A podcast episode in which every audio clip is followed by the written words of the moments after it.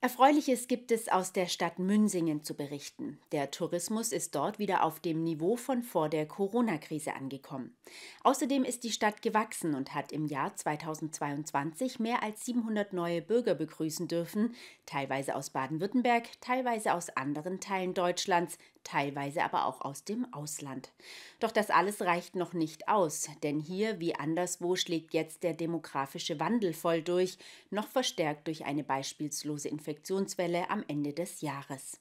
Wir starten unsere Reihe mit Jahresrückblicken und Ausblicken in Münsingen. Die Messe Schön und Gut im Albgut Altes Lager. Einer der Höhepunkte des Jahres in Münsingen. Im Jahr 2022 konnte sie endlich wieder in gewohntem Umfang stattfinden. Denn das ist eines der Dinge, die die Attraktivität dieser Stadt auf der Schwäbischen Alb ausmachen. Auch Münsingens reichhaltige Natur sorgte dafür, dass es viele Menschen nach Münsingen zog. Und einige bleiben dort auch. Und das ist wichtig für Münsingen. Denn Wirtschaft wie Verwaltung suchen händeringend nach Arbeitskräften.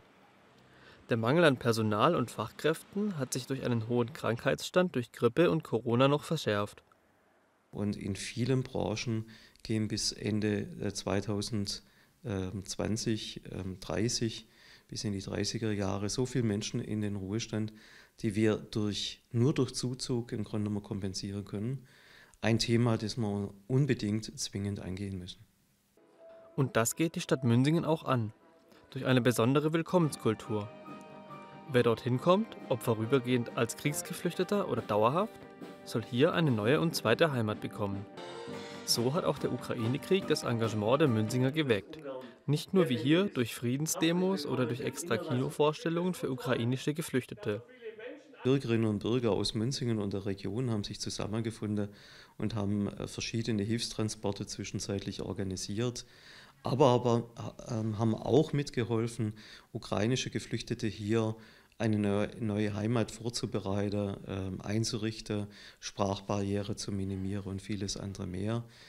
Überhaupt, die starke Zivilgesellschaft in Münsingen, geprägt durch gemeinnützige Organisationen, aber auch durch Kirchengemeinden, haben dafür gesorgt, dass es gelungen war, aus den bisherigen Krisen herauszukommen. Ähm, ich stelle eben auch fest, dass viele kämpfen um ihre Existenz. Ähm, bisher weitestgehend alle diesen Kampf auch bestehen konnten.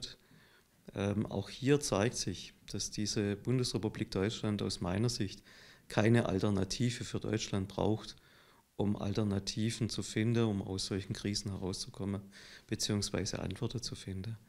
Corona-Demonstrationen wie hier in Reutlingen waren auch in Münsingen zu beobachten.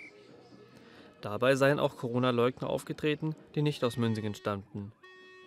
Zudem hätten sich hier Gruppierungen zusammengefunden, die nicht von Haus aus zusammengehören würden. Ähm, Ob es dafür ähm, dringend notwendig ist, auf die Straße zu gehen, weil man vermeintlich in seinen Rechten eingeschränkt ist, wenn man ähm, nur aufgefordert wird, sich darüber Gedanken zu machen, auch die Rechte des Nächsten nicht gänzlich zu vernachlässigen, ähm, das stellt sich eben wieder für mich in Frage oder als Frage. Was die städtischen Finanzen angeht, so fällt hier wie woanders ins Gewicht, dass die Kommunen durch Bund und Land immer mehr Aufgaben bekämen, aber nicht die entsprechenden Mittel. Ein Beispiel sei der Rechtsanspruch auf einen Kita-Platz, auch für geflüchtete Kinder vom ersten Tag an. Wenn man diesem Rechtsanspruch gerecht werden will, dann müssen wir investieren in Raum und Personal und in sächliche Ausstattung, Inhalte natürlich vor allem. Und ähm, Umso ärgerlicher ist, dass sowohl eine Landes- als auch eine Bundesregierung nicht imstande ist, die Städte und Gemeinden mit entsprechenden Mitteln auszustatten, um dieser Aufgabe nachzukommen. Das jüdische Erbe der Teilgemeinde Buttenhausen wird im kommenden Jahr ein Thema sein. Der Synagogenplatz wird neu gestaltet.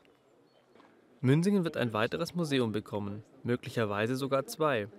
Und auch Buttenhausens bekanntester Sohn, Matthias Erzberger, wird in der Kernstadt durch eine Statue zu neuen Ehren kommen.